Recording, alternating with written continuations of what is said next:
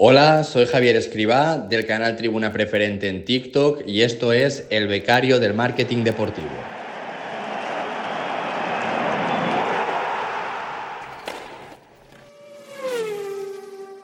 Bienvenidos, bienvenidas a un nuevo episodio del Becario de Marketing Deportivo. Hoy hablaremos de TikTok y deporte porque estamos con nada más y nada menos que Tribuna Preferente o Javier Escribá, como también seguro que, que alguno le conoce que bueno, ahora nos contará quién es, pero como digo, pues vamos a hablar de TikTok, deporte, el fútbol en los despachos, como él se describe en su descripción de esta red social.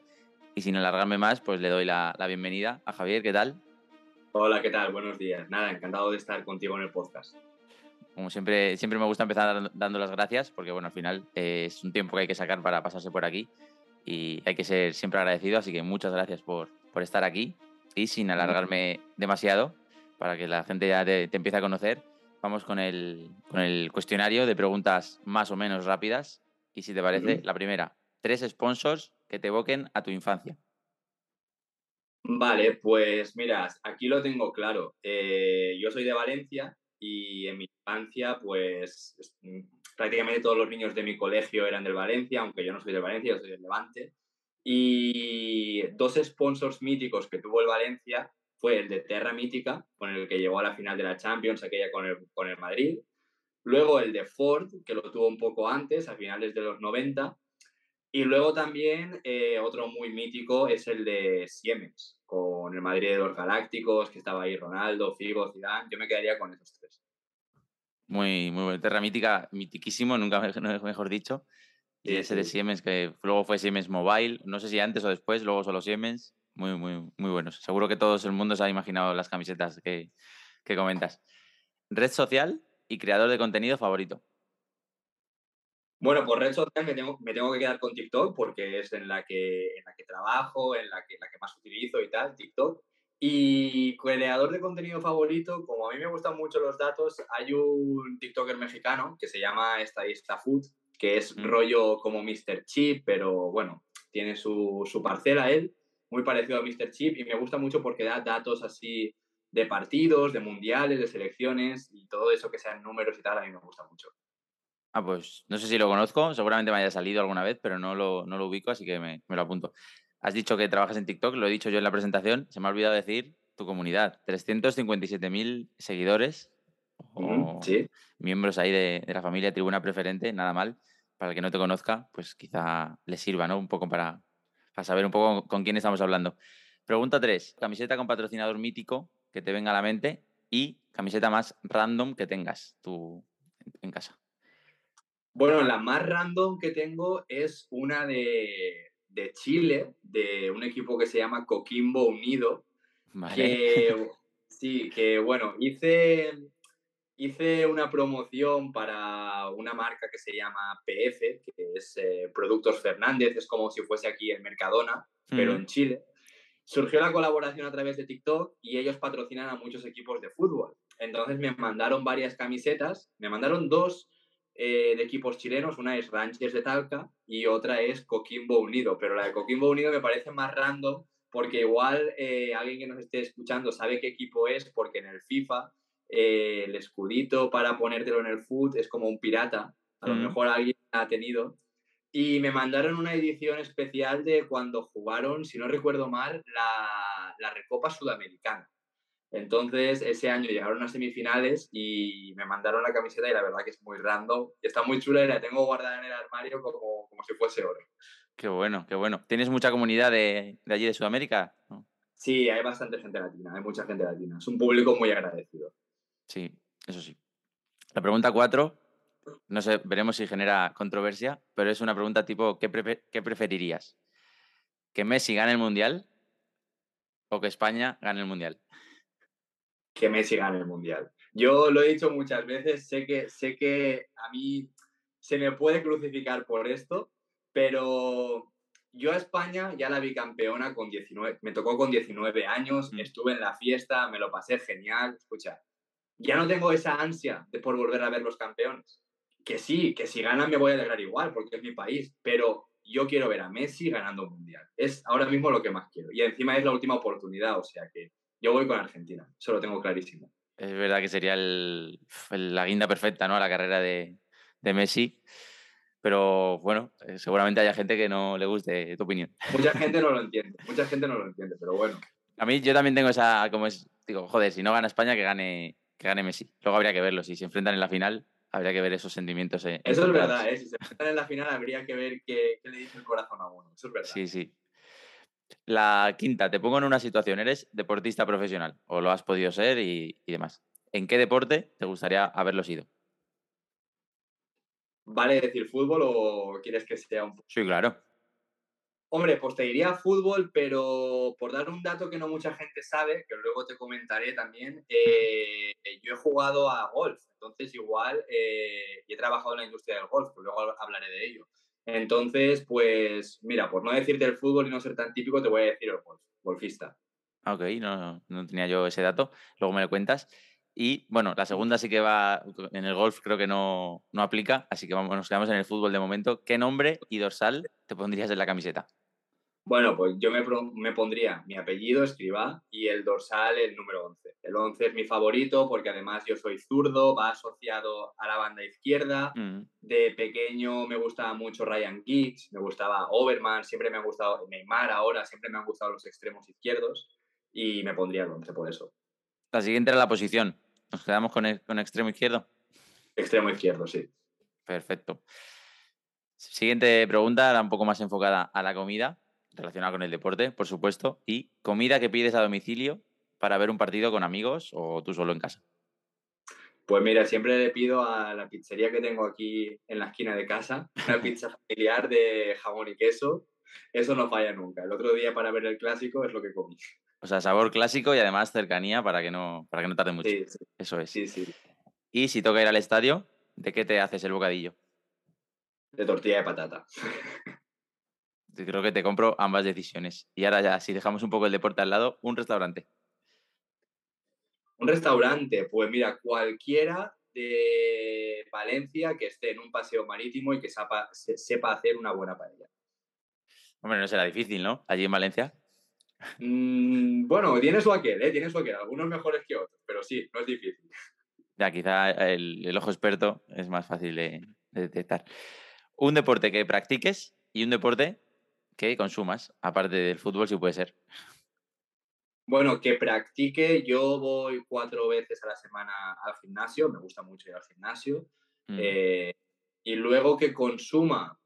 No soy muy consumidor de deportes porque el fútbol al final quita muchísimo tiempo entre, entre lo que tú ves, porque tienes que ver lo que a ti te gusta, por ejemplo, la mm. Premier, la Liga, todo eso, eh, Segunda División, porque está el Levante, y aparte, como también soy entrenador de fútbol, pues también tengo que ir de vez en cuando rodando por los campos y ver los partidos de los rivales. Entonces me queda poco tiempo para consumir otro deporte, pero sí que te diría que a lo mejor de vez en cuando, sin ser muy fan, eh, me pongo alguna carrera de Fórmula 1, me gusta. No soy el mayor experto del mundo, pero me mm. pongo carreras de vez en cuando. Ok. Evento deportivo más especial para ti personalmente en el que hayas estado y evento deportivo al que alguna vez te gustaría ir. Bueno, pues el más especial en el que he estado fue el pasado verano en la Eurocopa Femenina, que precisamente me invitó TikTok a ver el segundo partido de la fase de grupos de España, eh, Dinamarca contra España. Ganó España 0-1 en los últimos minutos. Eh, me gustó mucho el ambiente, el campo lleno, 25.000 espectadores en el campo del Brentford. Muy buen ambiente, mucha gente joven apoyando el fútbol femenino. Y me gustó mucho porque, bueno, me imagino que mucha gente lo sabe, también yo soy entrenador de fútbol femenino, entonces pues me gustó mucho ese, ese ambiente. ¿Y alguno al que me gustaría ir? Pues mira, por salirme un poco del fútbol te lo vuelvo a repetir. Una carrera de Fórmula 1 estaría guay verla en directo. Sí, la verdad que no, no tiene mala pinta estar. Bueno, eso ya es otro nivel, pero estar en, en el pit lane antes de que salgan y, y demás, verlo de cerca en esas zonas VIP, tiene que ser, tiene que ser brutal. Eh, la 9, una web no deportiva que visites con cierta asiduidad. Bueno, pues te diría los periódicos generalistas, El Mundo, El País, El Confidencial, que ahora siempre está de moda con el tema de las filtraciones y todo eso, ¿no? Pues periódicos generalistas, básicamente. Ok, información, ¿no? Sí, información. Un podcast. Podcast, no, ya te digo, como tengo poco tiempo, no, no suelo escuchar mucho, pero a ver, el que más he escuchado con diferencia o he visto, porque lo consumo en YouTube, es el de Jordi White. El más visto de, toda España, yo creo. Sí, sí, vamos, el más famoso que hay. Claro, te iba a decir, no es excusa el hacer cosas para podcast porque es audio, pero si lo quieres ver ya se complica. Claro. Un libro. Un libro, Uf, no soy yo mucho de leer, pero me gustó. El año pasado leí uno que se llama El tío Petros y la conjetura de Goldbach, que es un libro sobre matemáticas, que es un, mm. chico que hace un descubrimiento de una conjetura y tal, y me gustó bastante. Pues mira, no lo, no lo conocía. No sé si has leído la biografía de, del fundador de Nike, pero en este sector en el que hablamos te lo recomiendo muchísimo. Nunca te pares, es en español y muy, muy recomendable. Vale, pues me lo anoto. Una serie y una peli. Eh, bueno, peli Interestelar, me gustó muchísimo. Es una película que la he visto dos veces y quiero verla una tercera, me encantó cuando la vi. Mm. Y serie, pues hace bastante tiempo que no consumo, pero la que más me ha gustado de siempre, porque también la vi en mi infancia, es El Príncipe de Bel Príncipe de Bel la habré visto todos los capítulos, vamos, tres o cuatro veces. Una mítica, una mítica. Sí, muy mítica. La última de esta novena pregunta, que tenía trampa, un documental deportivo. El del Cholo me gustó mucho, me gustó mucho. Y también el de, el de Michael Jordan, El último baile, ese también es muy bueno. Pero el del Cholo, si hablamos de fútbol, me gustó mucho.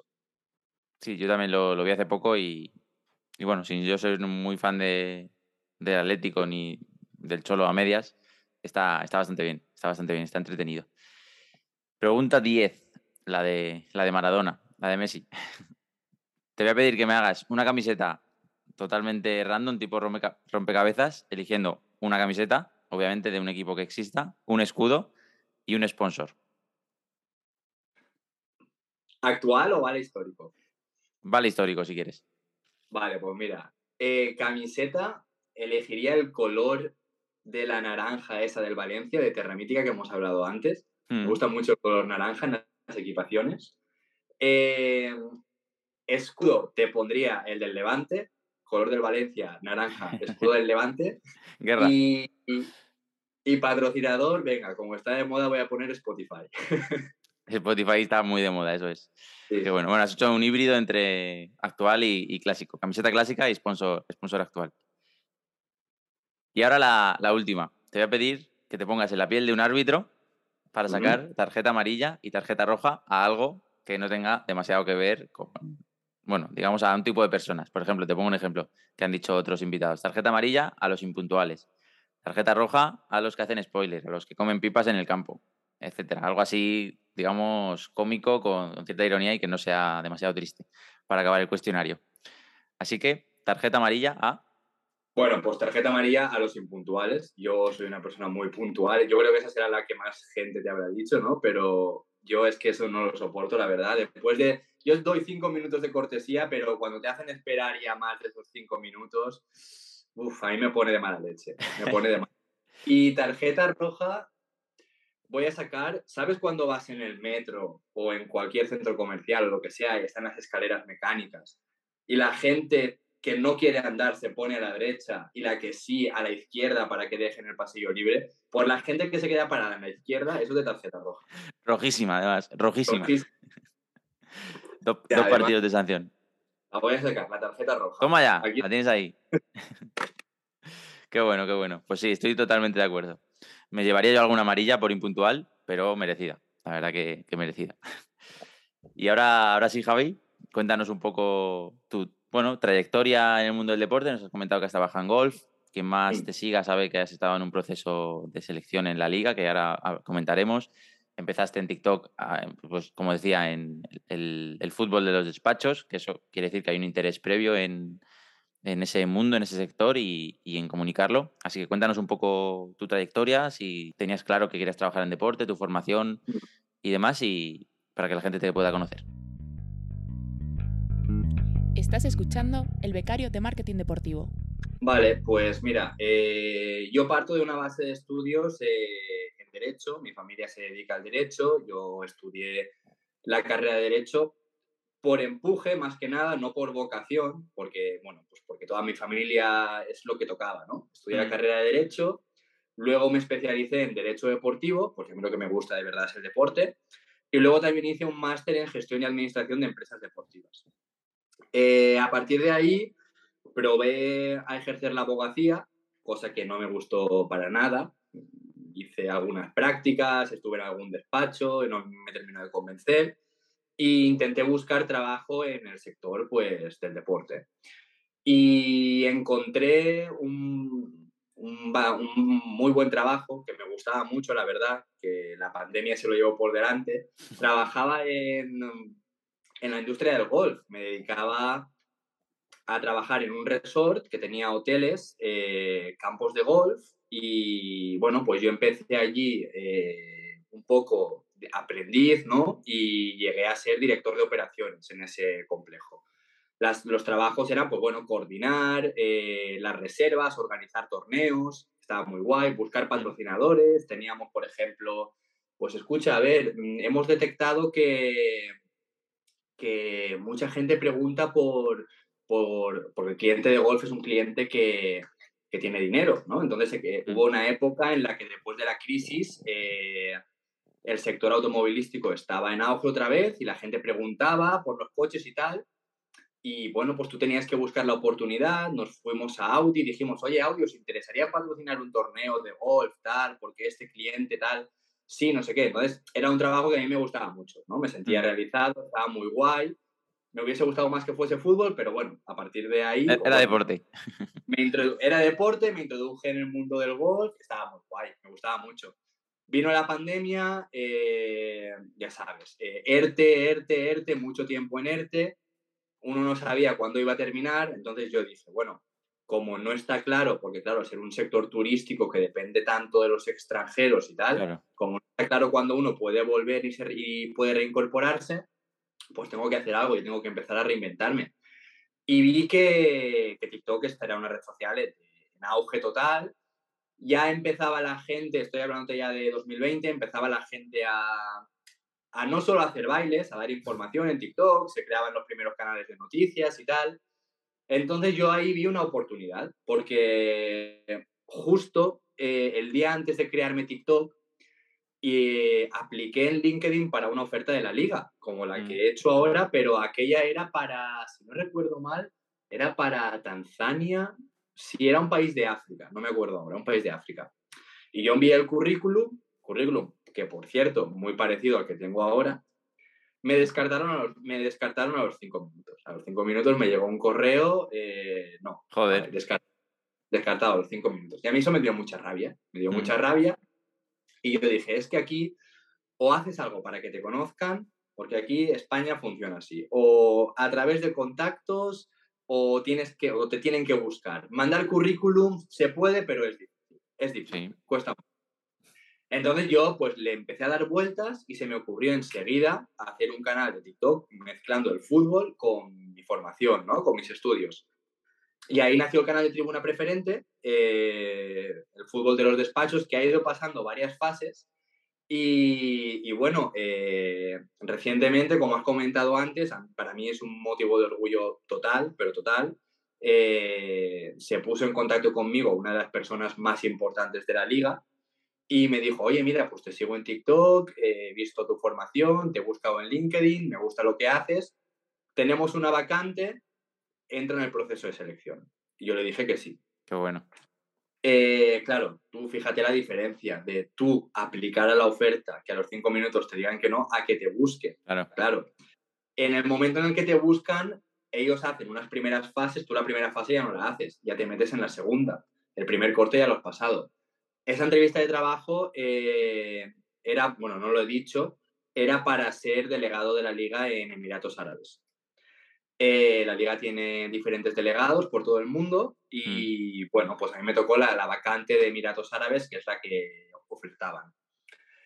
Entonces, bueno, la primera fase yo ya la pasé directamente porque ellos me seleccionaron, luego pasé a una segunda fase que eran una serie de entrevistas, luego una tercera ya con esta persona que me había contactado y algunos de los responsables más importantes de la liga que también pasé, y luego ya te metes en una fase final. La fase final me parece que quedábamos cinco, según entendí, entre tres y cinco candidatos, y ellos te mandan un, un caso práctico, eh, me mandaron un correo, me dijeron, vale, estás en la fase final.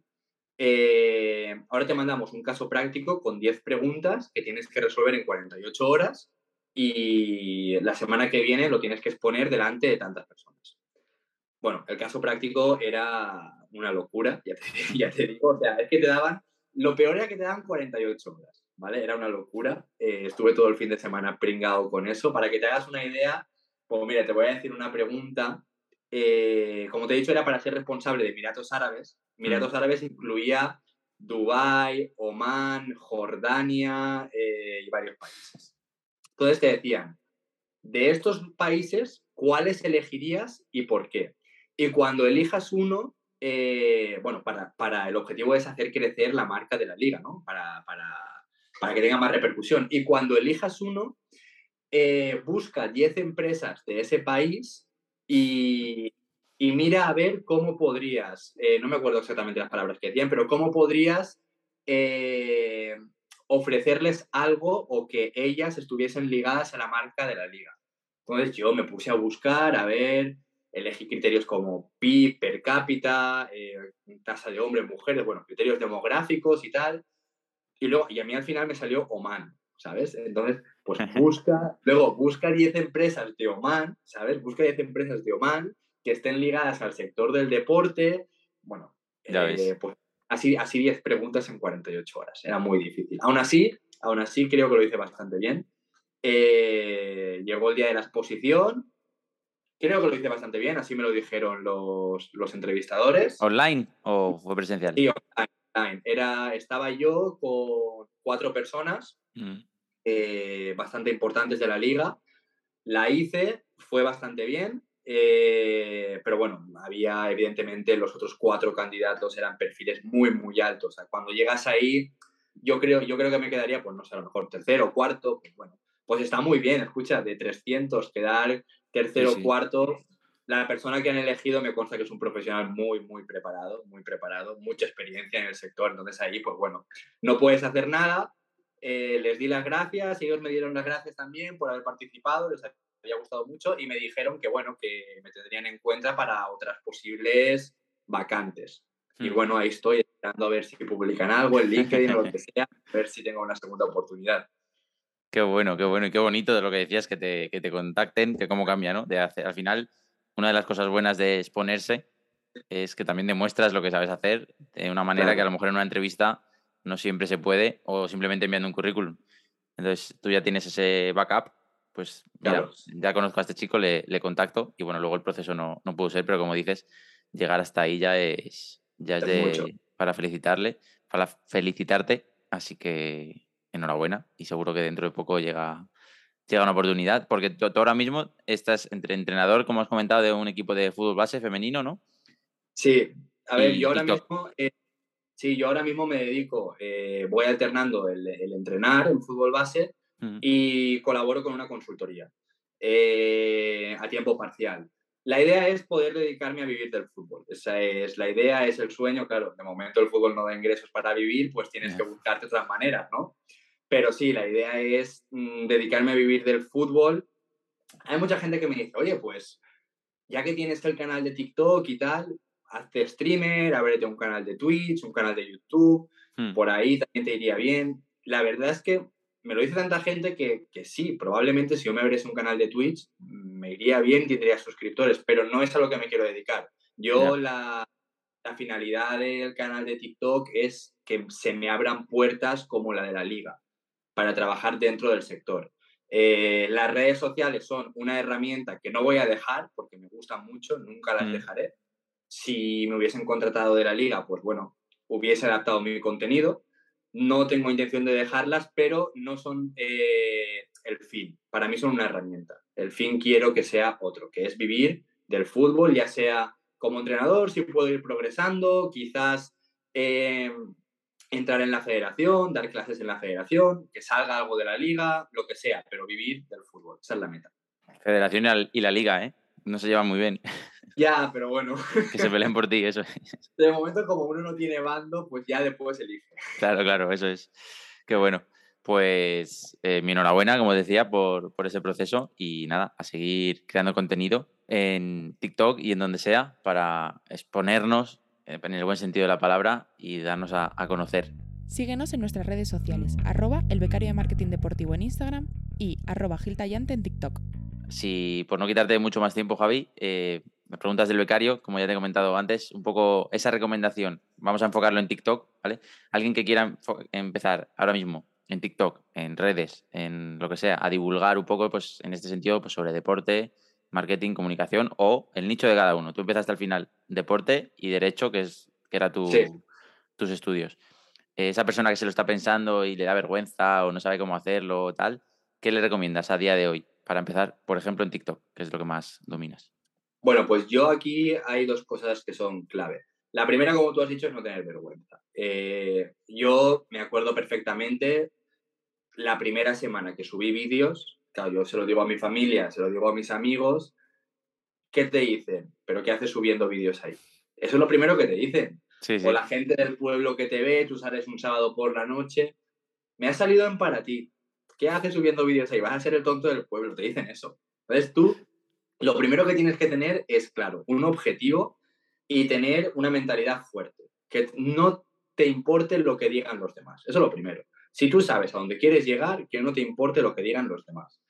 Y la segunda, bueno, el segundo consejo que le daría es que no se obsesione con los números. O sea, hay mucha gente que tengo estos seguidores, tengo que tener estas visitas y está obsesionada con las visualizaciones, etcétera. No. Lo importante es la calidad de las visitas. Eh, yo, por ejemplo, tengo 350.000 seguidores. La media de un vídeo, ¿qué puede ser? 40.000, 50.000 visualizaciones. Luego tienes más, vídeos que pegan más porque tocas temas sensacionalistas o lo que sea, ¿vale? Entonces eso es normal que pegue más. Pero tú tienes que tener tu público fijo y tener claro que es más importante quién te ve. En este caso, pongo mi ejemplo, a mí me ve una persona muy importante de la liga. Entonces yo no tengo que cambiar mi contenido para adaptarlo a tener una serie de visualizaciones extra, porque lo importante es quién te ve. Entonces tú tienes que tener claro eso y hacer contenido de calidad. No querer visualizar un vídeo, decir, uy, hay este trend, eh, voy a dedicarme a bailar porque así no, porque esos seguidores se esfuman, son efímeros. Sí, no es el público que tú quieres. Claro, tienes que claro quién es tu audiencia. Más vale tener 10.000 seguidores que digan, ostras, este tío es inteligente, sabe, me gusta su contenido y que te vean, que no 100.000 porque has hecho dos vídeos criticando el balón de oro y criticando el no sé qué, no sé cuántos y ya está, ¿no? Tienes que tener claro quién es tu seguidor y hacer contenido de calidad. Qué bueno. No te lo he preguntado, ¿cómo fue tu crecimiento? ¿Ha sido más o menos paulatino o recuerdas algún tipo de momento clave? He sido muy constante. Mira, yo eso lo llevo, llevo un registro todas las semanas, me apunto, me apunto en, en notas en el iPhone los seguidores que he tenido para para saber yo más o menos cómo, cómo voy. Podría consultar unas estadísticas de TikTok, pero prefiero anotármelo yo. Mm. Y yo constantemente, durante los dos años que llevo, cada semana hay de más, hay menos, pero entre 2.000 y 7.000 seguidores vas creciendo cada semana. 2.000, 7.000, 2.000, 7.000. Entonces es muy constante. Luego tienes a lo mejor un pico, pues mira, es la Eurocopa y has hecho un vídeo criticando que Cristiano Ronaldo ha apartado la botellita y tal, por lo que son anti-Cristiano Ronaldo te siguen y ahí tienes un pico, ¿no? Y en vez de 100.000 creces 10.000, vale. Pero normalmente entre 2.000, 3.000 y 7.000, 8.000 por semana. Y siempre ha sido así. Esta esa parte de, de, salseo, ¿no? Y que le gusta a la gente. Como el vídeo que, que, subiste, me acuerdo, cuando has comentado de la Eurocopa femenina, que estaban las infantas o las princesas en, allí. Subiste un vídeo simplemente que salían tres segundos y por lo visto también tuvo mucha repercusión. Claro, ¿ves? Ese vídeo no me, fíjate que no me gustó. Me hmm. dudé si subirlo, porque claro, yo al final ese vídeo lo subí porque nos invitó TikTok y TikTok nos dijo, tenéis que subir contenido relacionado con la Eurocopa, tal.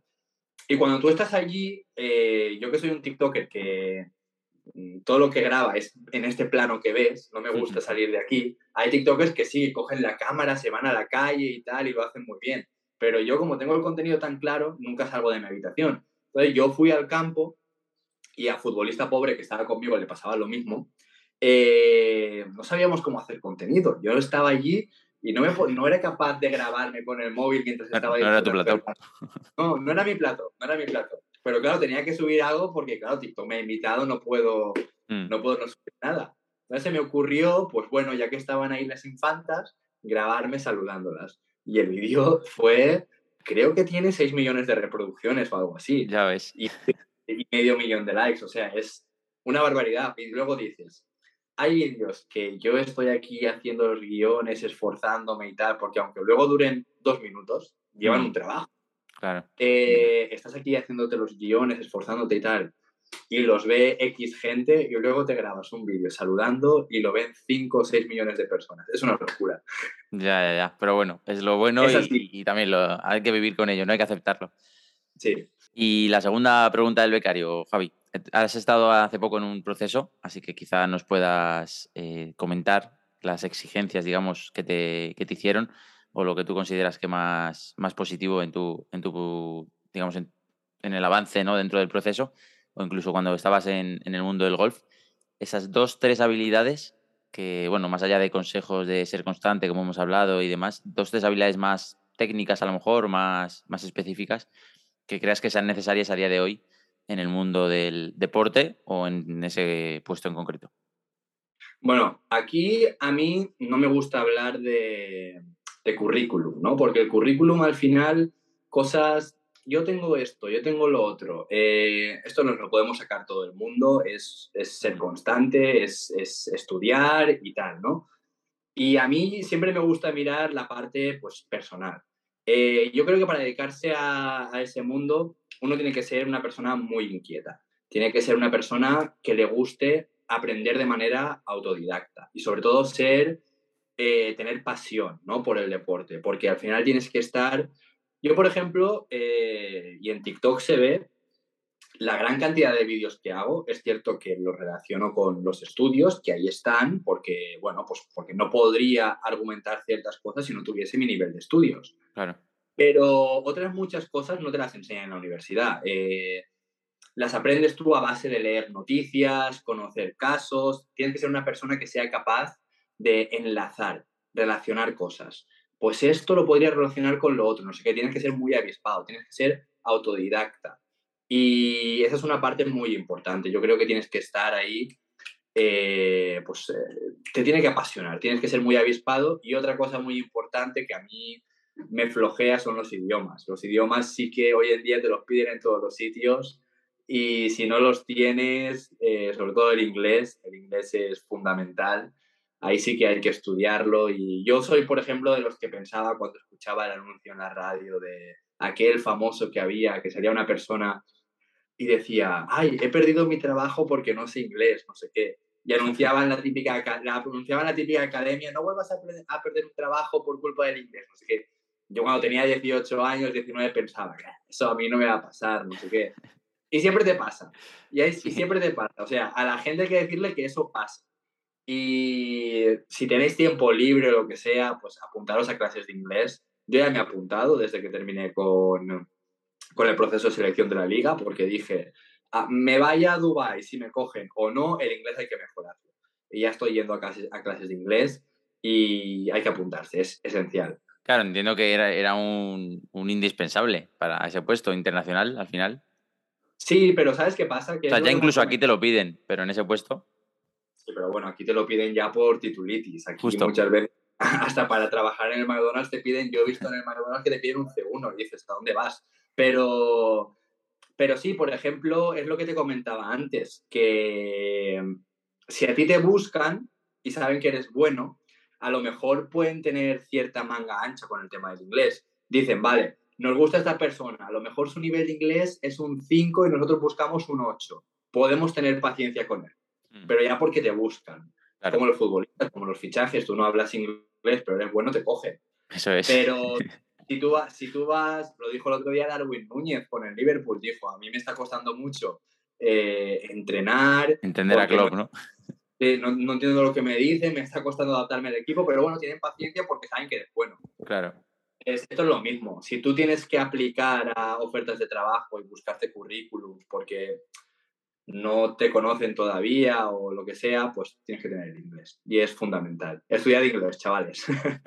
ese, sería, ese sería mi consejo. Mensaje patrocinado por la Escuela de Idiomas. Sí, sí. Qué bueno, qué bueno. Pues nada, creo que no hay mejor cierre para, para el podcast. Recomendar a la gente que, que se forme, por supuesto, y, y, si es en inglés, pues, pues siempre va a venir bien en la industria en la que bueno, estamos un poco más o menos todos los que escuchan el podcast, entiendo, en un poco el deporte que es tan internacional a día de hoy. Así que, Javi, muchas gracias. No sé si te has quedado con ganas de comentar algo o... no, no, me he pasado muy bien, he estado muy a gusto y cuando quieras repetimos, ningún problema. Pues te tomo la palabra y cuando... Iba a decir cuando iba a decir un número de seguidores, pero ya hemos hablado que eso no es lo importante, y sino la calidad pues cuando surja una oportunidad en el mundo del deporte, que seguro que te llega antes o después, eh, te volveré a, tocar a la puerta para que nos cuentes ese nuevo puesto y, tu día a día dentro de, la institución que sea, porque no, sabemos cuál, cuál, será.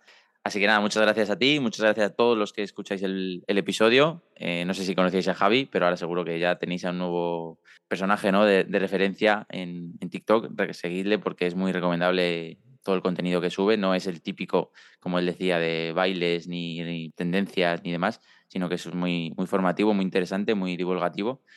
Y nada, eh, te dejo que, que cierres el podcast, Javi, y muchas gracias de nuevo y hasta la semana que viene. Perfecto, muchas gracias, un abrazo. Turns